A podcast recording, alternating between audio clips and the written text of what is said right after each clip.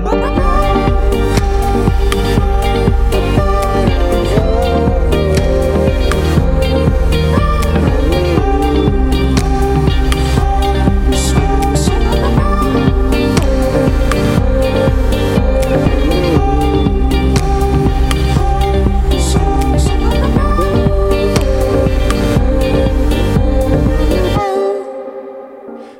À toutes, bonjour à tous, bienvenue sur Radio Phoenix pour ceux qui nous rejoignent, il est 13h et vous en avez l'habitude, c'est la méridienne.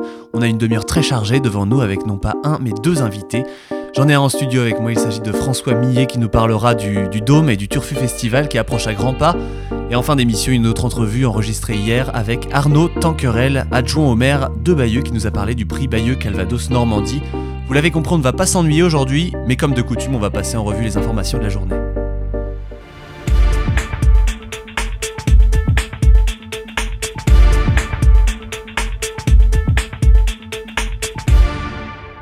C'est une information qui nous est livrée par Radio France ce matin. Dès le 15 octobre, les tests anti-Covid ne seront plus gratuits. Pour les personnes majeures non vaccinées, les PCR coûteront 44 euros et les antigéniques seront à 22 euros. Il reste quelques rares exceptions pour lesquelles ces tests pourront être gratuits. Pour raisons médicales, bien sûr, les tests PCR et antigéniques seront remboursables. Une autre exception permet aux personnes tout juste majeures qui étudient au lycée de pouvoir se faire tester gratuitement. Enfin, pour confirmer un diagnostic d'un test antigénique, il suffira de le présenter dans les deux jours suivants au laboratoire pour accéder au test PCR gratuit. Christophe Castaner, le président du groupe parlementaire euh, LREM, a annoncé ce matin qu'une proposition de loi visant à allonger le délai d'avortement de 12 à 14 semaines allait être inscrite à l'ordre du jour. Un premier texte avait déjà été adopté fin 2020 en première lecture à l'Assemblée mais avait été rejeté au Sénat où les républicains sont majoritaires. Emmanuel Macron avait exprimé son opposition à ce projet, expliquant que selon lui, l'avortement est plus traumatisant dans ces délais-là. Un juge fédéral de l'État du Texas a suspendu hier l'application d'une loi anti-avortement qui empêchait les Texanes, sauf pour de très rares exceptions, de, recourir à l'IVG. La loi texane entrée en vigueur le 1er septembre interdit d'avorter une fois que les battements de cœur de l'embryon sont détectés, soit environ à 6 semaines de grossesse, quand la plupart des femmes ignorent être enceintes. Elle ne prévoit pas l'exception en cas d'inceste ou de viol, mais seulement en cas d'urgence médicale. Le groupe d'opposants à l'avortement euh, mené par Suzanne B. Anthony euh, a dénoncé la, décision d'un juge non élu, alors que le peuple du Texas a parlé par le biais de ses élus et veut protéger les bébés au cœur qui bat. L'OMS a annoncé hier que le premier vaccin contre le paludisme devrait être déployé massivement en Afrique subsaharienne dans les zones à risque. Le RTS-S est un vaccin qui agit contre un parasite transmis par les moustiques, le parasite le plus mortel à l'échelle mondiale et le plus prévalent en Afrique. Pour l'Afrique où le paludisme tue plus de 260 000 enfants âgés de moins de 5 ans chaque année, ce vaccin est synonyme d'espoir, d'autant que les craintes d'une résistance du paludisme au traitement augmentent.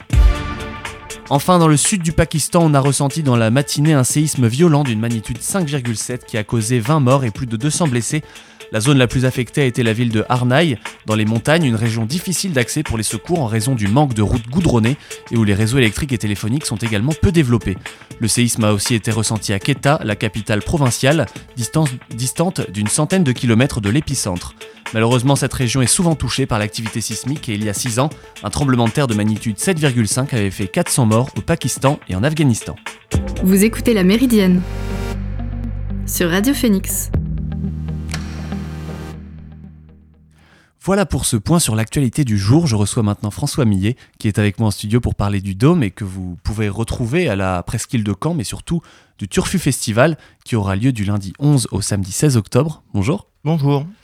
Vous allez, euh, vous allez commencer donc en début de semaine prochaine le Turfu Festival, un festival à la fois ludique où on crée de l'interaction pour tester des nouvelles technologies. Euh, festival, somme toute, euh, dans, ce sens-là, assez basique de, de, nouvelles technologies, mais aussi, surtout, questionner le futur est-ce que c'est ça votre objectif avec le Turfu Festival? Effectivement, dans le Turfu Festival, hein, il y a cette idée de, de, de, venir découvrir, tester euh, certaines euh, technologies, comme vous avez pu le dire, ou plutôt de, tester des prototypes qui sont imaginés soit par des chercheurs, soit par des entreprises. Mais le but, c'est plutôt, de, avant que ces prototypes, avant que ces objets arrivent, euh, de les imaginer, de les mmh. concevoir et de s'assurer qu'effectivement, est-ce qu'on veut tous des casques à réalité augmentée pour telle ou telle chose? Est-ce qu'on on veut tous telle ou telle technologie euh, qui s'intègre dans notre quotidien? Est-ce que, est que finalement les, évolutions scientifiques et techniques euh, voilà, qui nous entourent, hein, même ici dans ce studio, euh, comment est-ce qu'on associe finalement le plus grand nombre à leur définition, à leurs usages, et à savoir ou pas euh, si c'est dans ce sens-là qu'on veut orienter finalement l'évolution de la société. Vous recevez des intervenants importants que vous appelez les grands témoins. Je pense par exemple à, Yael Benayoun, qui est co-auteur de Numérique partout, démocratie nulle part, mais aussi Le Chaton et Framsoft, euh, donc, euh, qui pose la question comment sortir des GAFAM? Autant de sujets qui sont extrêmement intéressants à l'heure où Facebook, par exemple, se fait accuser de privilégier le profit au bien-être de ses, utilisateurs. C'est un débat très important et l'objectif du, l'objectif du dôme et du turfu, est-ce que ça doit être aussi ça, de ne pas prôner l'abus des technologies, mais plutôt une utilisation responsable de celles-ci de toute façon, à partir du moment où on veut associer le plus grand monde à cette question de l'évolution des technologies et de la recherche, c'est qu'on est dans une, dans une dimension d'innovation, on va dire, ou de recherche populaire, et, responsable à, ce titre-là. Euh, et il est clair que euh, aujourd'hui, on veut, on veut questionner, euh, on veut questionner finalement les usages que l'on a au quotidien. Il y a, une fonction de, aussi de, médiation culturelle et d'information. Effectivement, on est là pour éclairer le, monde de demain. Donc ces grands témoins, ces grandes témoins en plus, puisque c'est que des femmes cette année, elles sont là aussi pour, pour témoigner de, de, de, bah, de leurs engagements de leurs revendications, de ce qu'elles font au quotidien. Vous avez cité euh, Yael Benayoun, effectivement, qui est co-auteur de, cet ouvrage euh, Numérique partout, démocratie nulle part. On a Angie Godion de Framasoft, et c'est vrai que donc Framasoft, c'est toute la suite de logiciels et, et autres libres en ligne euh, qui sont là aussi pour pour euh, repenser euh, la question de nos données personnelles, de leurs usages et autres. Et effectivement, ils vont, ils, mènent euh, un atelier, ce sera le mercredi, mercredi 13 prochain. Il y aura aussi un atelier avec Artify qui est, qui est un chaton. Donc les chatons, c'est un hébergeur local. Donc on peut finalement refaire héberger ces, ces, données ici localement. Et on a aussi une, une soirée, sur cette même soirée du 13, on a on a Julie euh, qui est là, qui est euh, euh, anti-féministe, qui travaille aussi sur la question de l'inclusion. Comment est-ce que, quand on dit qu'on veut faire des choses pour tous, par tous et pour tous, c'est bien joli, mais est-ce que c'est pour de vrai? Et souvent, voilà, quand on, quand on revendique ce côté tout public ou en public, ben, on, oublie souvent en fait que ça ne s'arrête pas vraiment à, tous les publics.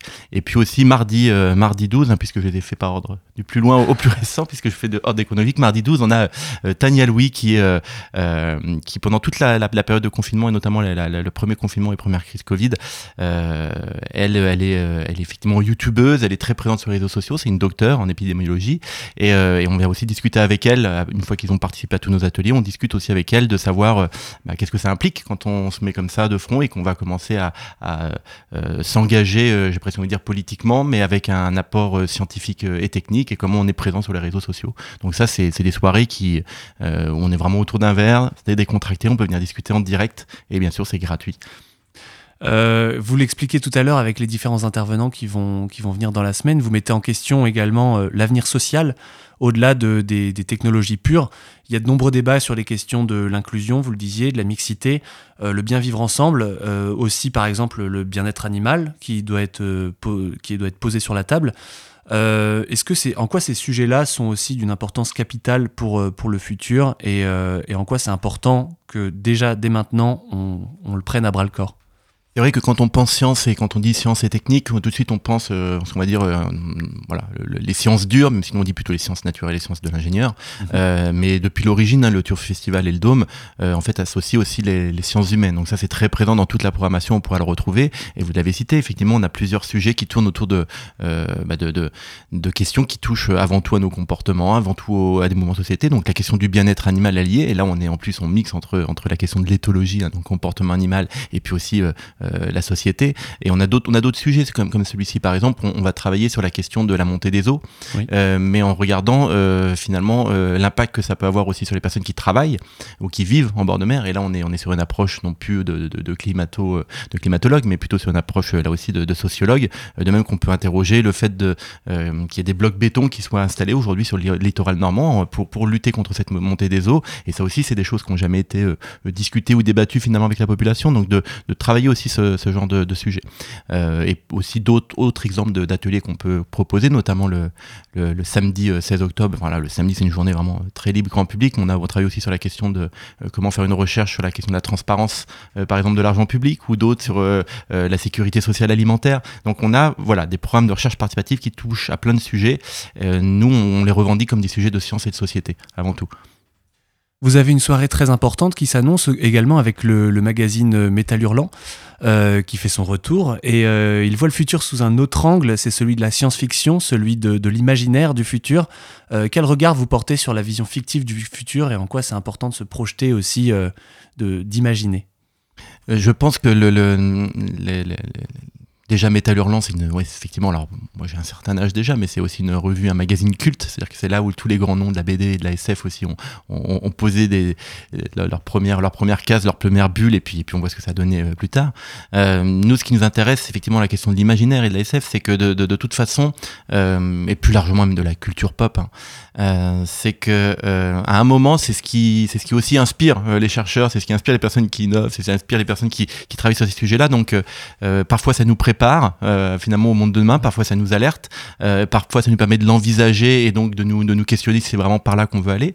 Et puis, il faut pas non plus minimiser le, fait qu'il y a aussi des œuvres majeures qui, qui, viennent inspirer même la façon dont on vit aujourd'hui. Je pense que certains films de SF qui montraient des, interfaces tactiles et autres ont, largement inspiré la façon dont on gère aujourd'hui d'un smartphone.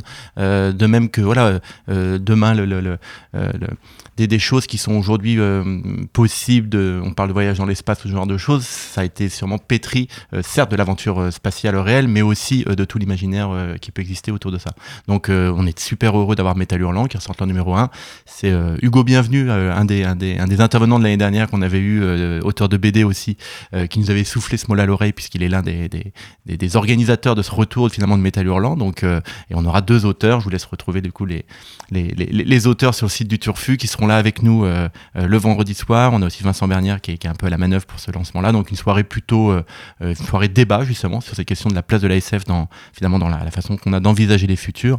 Et puis un petit clin d'œil aussi à la Cour des Miracles qui va essayer d'organiser une, une séance de dédicace le samedi 16 directement chez eux. Donc pour celles et ceux qui peuvent pas venir ou qui veulent se faire dédicacer leur nouveau métal hurlant, ils peuvent, ils peuvent aller voir la Cour des Miracles pour tous les nostalgiques euh, qui nous écoutent, euh, je pense que c'est le moment d'y aller. éventuellement, ceux qui, ceux qui veulent découvrir euh, également l'univers de la science-fiction, je pense que Métal Hurlant, effectivement, c'est c'est un incontournable. Et on n'est plus, même plus vraiment dans la science-fiction, on est dans ce qu'on appelle le, Là, on est dans, vraiment dans le futur proche, en fait. La science-fiction, on, est, on est dans. On se projette 10, 50, 100 ans plus tard. Là, on est dans une approche, en tout cas dans le nouveau métal, et puis c'est ça qui fait aussi qu'on se rapprochait, c'est qu'on n'est pas dans imaginer le monde dans 50 ans. Mhm. On est à se dire, mais dans 5 ans, dans 10 ans, en fait, on y est déjà. Donc c'est ça aussi qui nous intéressait dans ce rapprochement avec, euh, avec ce nouveau métal, cette question du, du, futur proche. De nombreux intervenants, on l'a dit, des sujets qui vont être débattus, des sujets de société, des sujets euh, sur les nouvelles, le questionnement des nouvelles technologies, donc des moments très importants du, prochain Turfu Festival. Qu'est-ce que vous proposez euh, en, matière ludique pour également attirer, pourquoi pas les enfants, pour voilà, avoir aussi ce côté un peu plus interactif qui, peut plaire aux plus jeunes? Alors au plus jeune, on a tout le mercredi. Alors il y a déjà beaucoup de choses complètes le mercredi, mais on mhm. avait des choses autour de la chasse aux météorites, qui est un sujet euh, récurrent. Le fait de pouvoir transformer son jardin aussi en abri euh, pour la biodiversité en milieu urbain. C'est vrai qu'avec aussi les phases de confinement, on a vu que euh, on est plus souvent chez soi et à moins rouler. On voit aussi qu'il y a des, bah, il y a de la biodiversité, il y a des animaux en ville, et donc donc s'interroger sur comment on peut aussi favoriser bah, le voyage, la, la, la, le, les déplacements aussi de ces animaux-là. Donc ça, c'est tout le mercredi vraiment. c'est l'idéal pour pour venir en famille le samedi aussi. Euh, pas mal de choses le, samedi. Euh, là aussi, on accès libre avec euh, pas mal de choses autour du Fab Lab. On pourra fabriquer des manettes de jeu inclusives ou participatives. en fait, toute la programmation, elle se veut en tout cas le mercredi, samedi et aussi sur les soirées. On parlait de métal hurlant. Elle se veut plutôt des contrats. Qu'on n'est pas là non plus. voilà, c'est pas des conférences on vient se prendre la tête. on va discuter, on va débattre. On va, c'est sérieux, mais on le fait de façon légère, décontractée, en s'amusant et surtout en apprenant des choses, en testant et en rencontrant d'autres personnes. Euh, vous avez des ateliers qui affichent, complet, vous, vous en parliez notamment le mercredi avec une journée qui est très, déjà très chargée. Euh, est-ce que ça montre que euh, le Dôme s'est installé comme un lieu important à Caen? On rappelle que c'est une institution qui, enfin un lieu qui, qui, est encore tout récent finalement, qui est tout neuf. Euh, oui, c'est vrai qu'on on, fêtait nos 5 ans, nous, de, on a fêté nos 5 ans euh, là euh, du Dôme à la rentrée, alors un petit peu décalé parce que on était tous confinés, on voulait vraiment le fêter, donc on a pris, on a pris quelques mois de retard quand même. je sais pas si on est installé, en tout cas, on continue la ligne qu'on a depuis le début, hein, c'est de, de, de, de, se dire on est un centre de culture scientifique, voilà, et donc dans l'imaginaire, ça renvoie peut-être assez pas sorti la, la Cité des Sciences, mais on, c'est pas ce qu'on fait au quotidien, on invite chacun à venir faire de la recherche et de l'innovation avec des chercheurs, avec des entreprises ou en portant ses propres projets. Hier encore, j'étais avec un groupe d'étudiants qui essayait de fabriquer, qui voudrait fabriquer un gant euh, euh, qui permettrait de, de, de, minimiser les tremblements des personnes de Parkinson. Donc ça, on peut venir, on peut rencontrer des personnes, on peut tester, on a les machines et autres. Donc c'est vraiment de créer un endroit où tout à chacun peut venir euh, faire, imaginer, fabriquer des choses euh, à plusieurs. On a des, maintenant, on a réussi effectivement au bout de quelques années à, à instituer un, un rythme, ce qui fait qu'aujourd'hui du, du du mercredi au samedi, tous les après-midi, on peut venir librement et faire des choses. On a des ateliers maintenant aussi récurrents les mercredis et samedis. Donc on a réussi, voilà, au bout de, de cinq années, là, à consolider vraiment euh, une programmation. Les mercredis et jeudis soirs, pareil, il y a des, clubs très différents. Ça va de l'agriculture urbaine, euh, ouais, la question des textiles, euh, la question de, l'énergie accessible à tous aussi, avec pas mal de prototypes pour fabriquer soi-même son énergie. Euh, on a pas mal de choses aussi sur le code, les data et aussi les fake news, un game lab le jeudi. Donc on a une grande diversité de, de choses. On est et, on continue de maintenir cette ligne qui est bah, venir faire, imaginer euh, dans une approche effectivement de, culture scientifique, c'est-à-dire de, se confronter au réel, au vrai, euh, de rencontrer des chercheurs, de rencontrer des entrepreneurs, des ingénieurs, mais pour faire avec eux, imaginer avec eux. Est-ce que vous vous sentez fier de, la ligne euh, du Dôme et aussi du Turfu? Parce que le, Turfu, c'est quand même un, événement important pour le Dôme. justement, d'avoir gardé cette ligne sociétale, importante, inclusive, et, qui essaye d'intégrer un maximum de monde dans, dans, cette vision du futur. Est-ce que comment vous vous sentez par rapport à ça? Est-ce que c'est alors déjà, on se sent un peu fatigué parce que chaque année, on, ça marche de mieux en mieux, donc on en rajoute. voilà, donc on en rajoute. Donc en fait, on est toujours autant débordé chaque année avec tout ce qu'on fait, puisqu'on en rajoute un petit peu. Euh, non, ce qui, est, ce qui est chouette surtout, c'est que de toute façon, ce festival, même dans la façon dont il est fait, il est participatif. C'est-à-dire que c'est là où on dit le dôme, mais en fait, c'est Casus Belli aussi qui est co-réalisateur de, de, ce, de, ce, festival à nos côtés. Donc une des premières personnes qui, une des premières structures qui a aussi, euh, qui est venue aussi habiter le dôme, parce qu'on on a des bureaux au dôme pour toutes les structures. Et puis maintenant, on a des, on a des, des, des collègues qui, qui nous appellent et qui disent bah tiens, je viens, je te propose un atelier au Turfus, on propose plusieurs, donc c'est assez chouette d'avoir des gens qui arrivent d'un peu partout en, France, voire de l'étranger, et qui viennent pour euh, porter, animer, euh, co-animer avec nous et enrichir cette programmation, qui en plus maintenant est régionale. Euh, parce qu'on a aussi des ateliers, on en a effectivement dans l'Ordre, on a à Falaise, on a une carte partie là, mardi soir prochain à Falaise, on a des ateliers aussi à Évreux et à Rouen. Voilà, on a eu des choses qui se passeront aussi là dès ce week-end au Havre. Donc on a comme ça un petit peu partout des, des, des, des choses qui, qui essaiment cette question de bah, d'inviter euh, bah, vous tous, quoi, ceux qui m'écoutent là, nous qui sommes ici autour de la table, à, venir euh, finalement imaginer et pourquoi pas prototyper, fabriquer le futur qu'on veut pour demain. Merci beaucoup François Millet d'être, euh, d'avoir participé à cette émission et d'être venu expliquer donc le Turfu Festival qui va donc se dérouler la semaine prochaine, une bonne partie de la semaine prochaine en tout cas, du, du 11 au 16 octobre. Euh, vous pouvez vous inscrire sur le site turfu-festival.fr. Tout à fait, il y a tout dessus, c'est sur inscription, c'est plus facile pour nous parce qu'en plus des fois on essaie de payer un petit côté, on essaie de payer à manger à boire, donc c'est plus facile pour nous de savoir en soirée où il y a combien de personnes qui, qui arrivent. Et puis voilà, et donc tout, tout est trouvé, à trouver sur le site du, du Turfu Festival. N'hésitez pas, du coup, à assister aux différentes, euh, aux différentes euh, conférences, animations, rencontres qui auront lieu tout au long de la semaine. Merci encore d'être venu. Merci à vous. Et à très bientôt. On va se quitter une toute petite seconde avec un titre du groupe Wet Leg intitulé Wet Dream, tout un programme sur Radio Phoenix.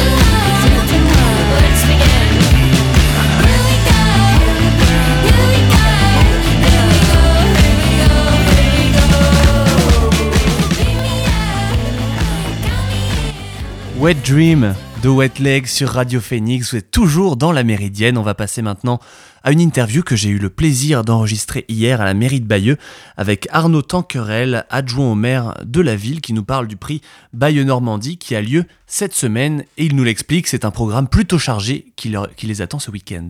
Alors, je suis euh, avec Arnaud Tanquerel, euh, donc, qui est adjoint au maire à l'environnement, au sport, à la jeunesse euh, et au loisir pour la ville de Bayeux. Bonjour. Bonjour. Aujourd'hui, euh, je suis avec vous pour, euh, pour parler euh, plus spécifiquement du, prix Bayeux, qui est dédié aux, reporters de guerre. Qu'est-ce que vous pouvez nous dire sur cette, sur cette édition qui diffère par rapport aux dernières années? En quoi est-ce que vous avez voulu évoluer, faire évoluer ce, le, format de, de cette édition? Alors, le prix Bayeux Calvados Normandie des correspondants de guerre, c'est un événement qui a 28 ans. c'est la 28e édition cette année. Et ce prix, il a pour vocation de rendre un hommage à la liberté et à la démocratie par le biais des grands reporters et donc des journalistes de guerre. Alors pourquoi le grand reporter et le journalisme de guerre? Eh bien tout simplement parce que Bayeux est la première ville libérée en 44 euh, et donc euh, il y a une trentaine d'années, on s'est dit euh, quel événement, quelle poursuite on pourrait donner. Peut-être que demain les grandes manifestations, cérémonies internationales vont, vont s'essouffler et donc comment est-ce qu'on pourra rendre hommage à celles et ceux qui racontent la guerre? Euh, et donc ce, prix a, été créé. Euh, au début, c'était un prix un peu euh, intimiste dans la salle de théâtre, la Halle au Grain à, Bayeux. Et aujourd'hui, c'est vraiment devenu un rendez-vous international où la presse internationale, que ce soit la presse écrite, la presse photo, la presse télé, évidemment l'ensemble des, grands reporters qui gravitent dans ces milieux, donc les, les agences de presse aussi, eh bien nous nous retrouvons pour euh, débattre, pour se rencontrer, aussi parce qu'il y a une compétition et donc il y a un jury. Euh, mais vraiment, l'idée, euh, c'est, je dirais, on, dit souvent, la semaine du prix Bayeux, c'est une semaine entre parenthèses, dans un flux d'actualité toujours très dense, dans lequel on prend le temps de se poser, pour lequel on prend le temps de se poser euh, et donc de regarder un peu dans le rétroviseur ce qui a pu se passer sur l'année précédente en matière euh, de, conflits internationaux, de se poser et donc de creuser un petit peu plus euh, le contexte politique, comprendre un petit peu les positions de chacun, avec des avis parfois très, très tranchés, mais au moins avec des gens qui vont prendre le temps de pouvoir expliquer, d'échanger avec le public bayeuxin. Donc l'étude des conflits euh, d'un côté, mais également rendre hommage, vous l'avez dit, aux reporters de guerre. Dans l'imaginaire collectif, les premières images de, guerre, on pense à la guerre du Vietnam notamment, qui a été euh, le, premier conflit vraiment imagé.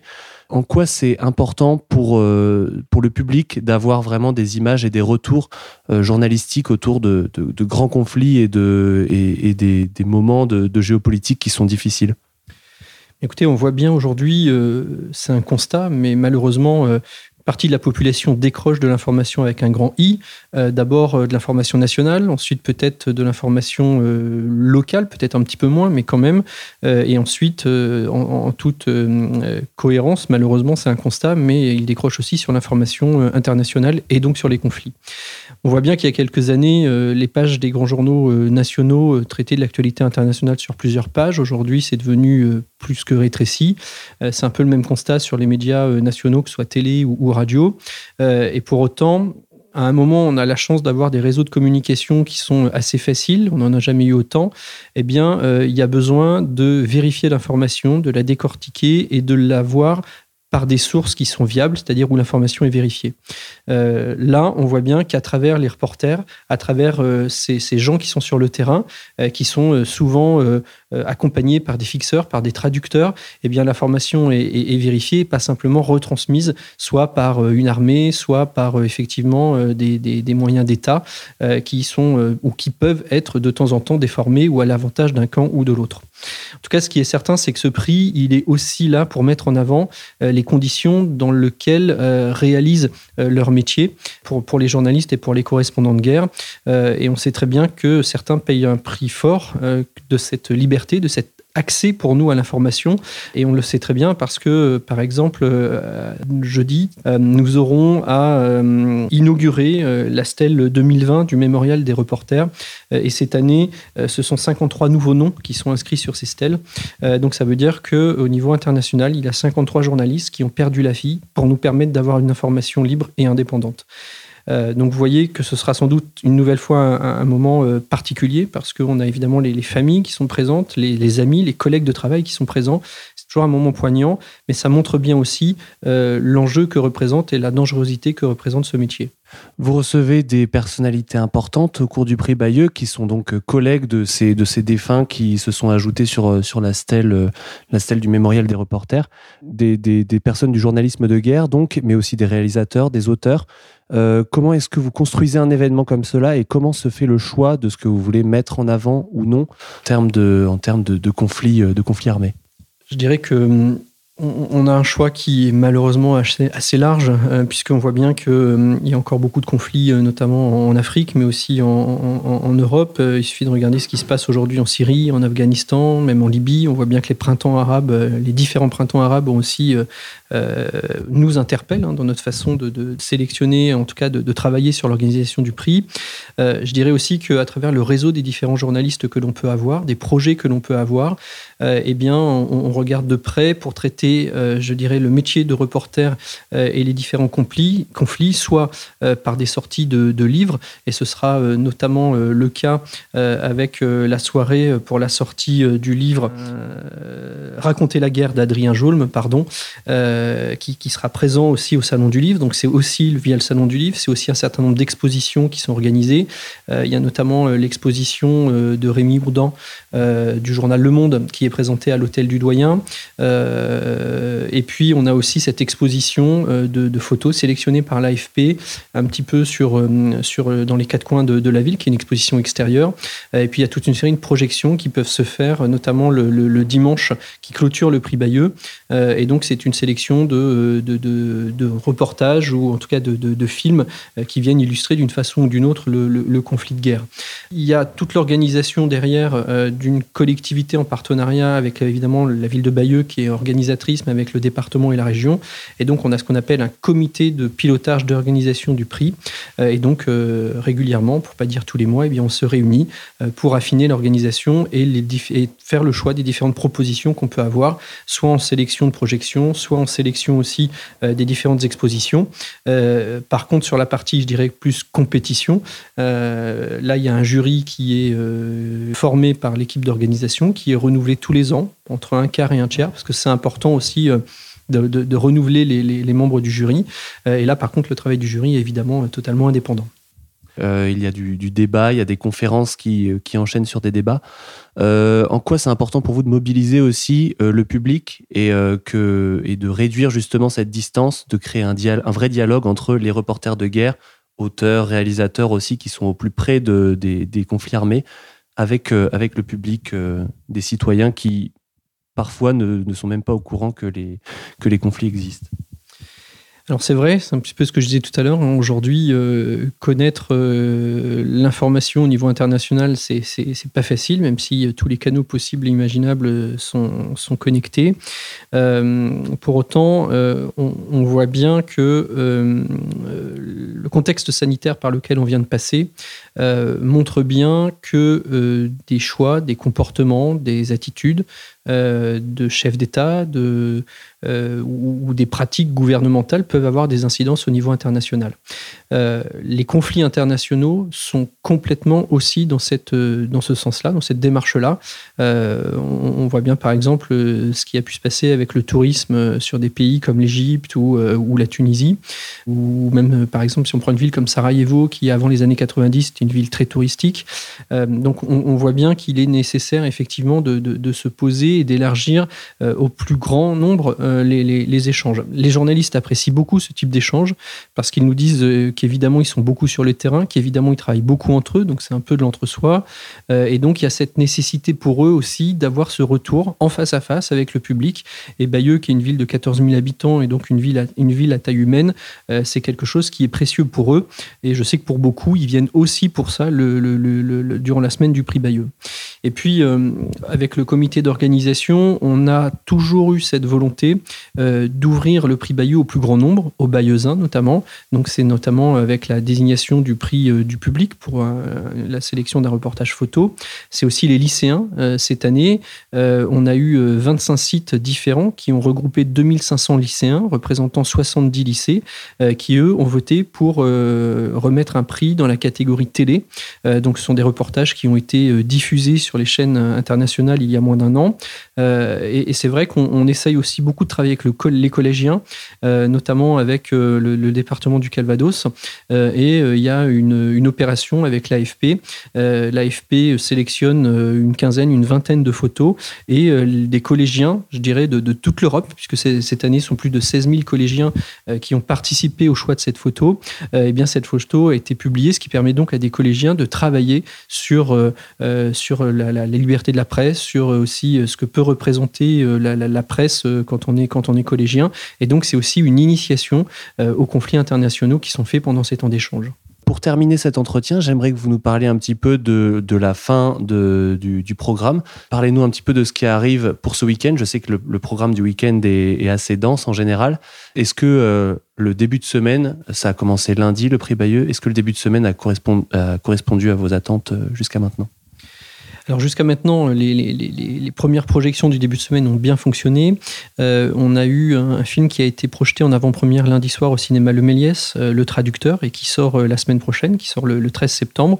J'invite vraiment les, gens qui nous écoutent à découvrir ce film puisque euh, euh, il, raconte la, la, vie d'un jeune Syrien qui, euh, c'est une fiction mais inspirée d'un fait réel, qui au lendemain d'une traduction durant les Jeux Olympiques de Sydney pour un boxeur syrien, a fait volontairement une petite erreur sur sa traduction, ce qui lui a permis donc de pouvoir rester en Australie et donc de rester avec sa famille si ce n'est qu'il a des remords ensuite, puisqu'il euh, doit euh, secourir son frère qui lui est resté en Syrie.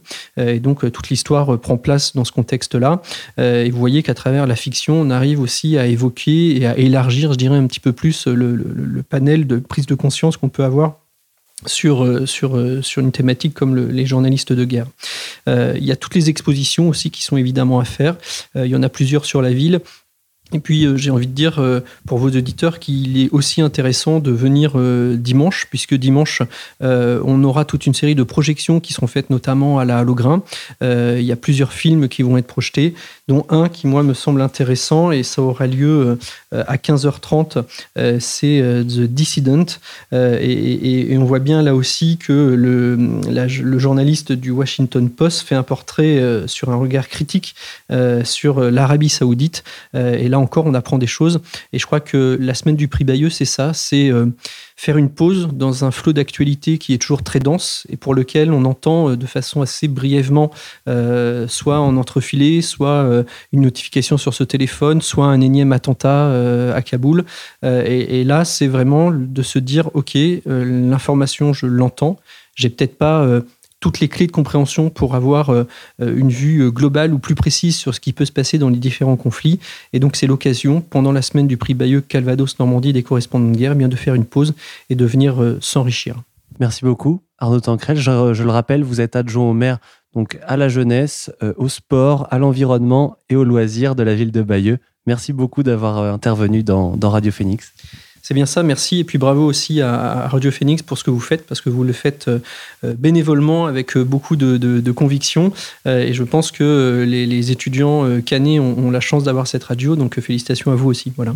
Et on invite tous les étudiants canés donc à, rejoindre la ville de Bayeux pour ce week-end et découvrir toutes les projections, les expositions qui sont au, sein de, au sein du prix Bayeux Normandie. merci beaucoup. Merci. Merci d'avoir intervenu dans, dans la Méridienne, n'importe quoi. Voilà pour cet entretien avec Arnaud Tanquerel pour la Méridienne. Je ne peux que vous inviter à aller découvrir le prix Bayeux Normandie demain et ce week-end. Vous pouvez aller sur leur site pour vous inscrire, ça vaut le coup, croyez-moi.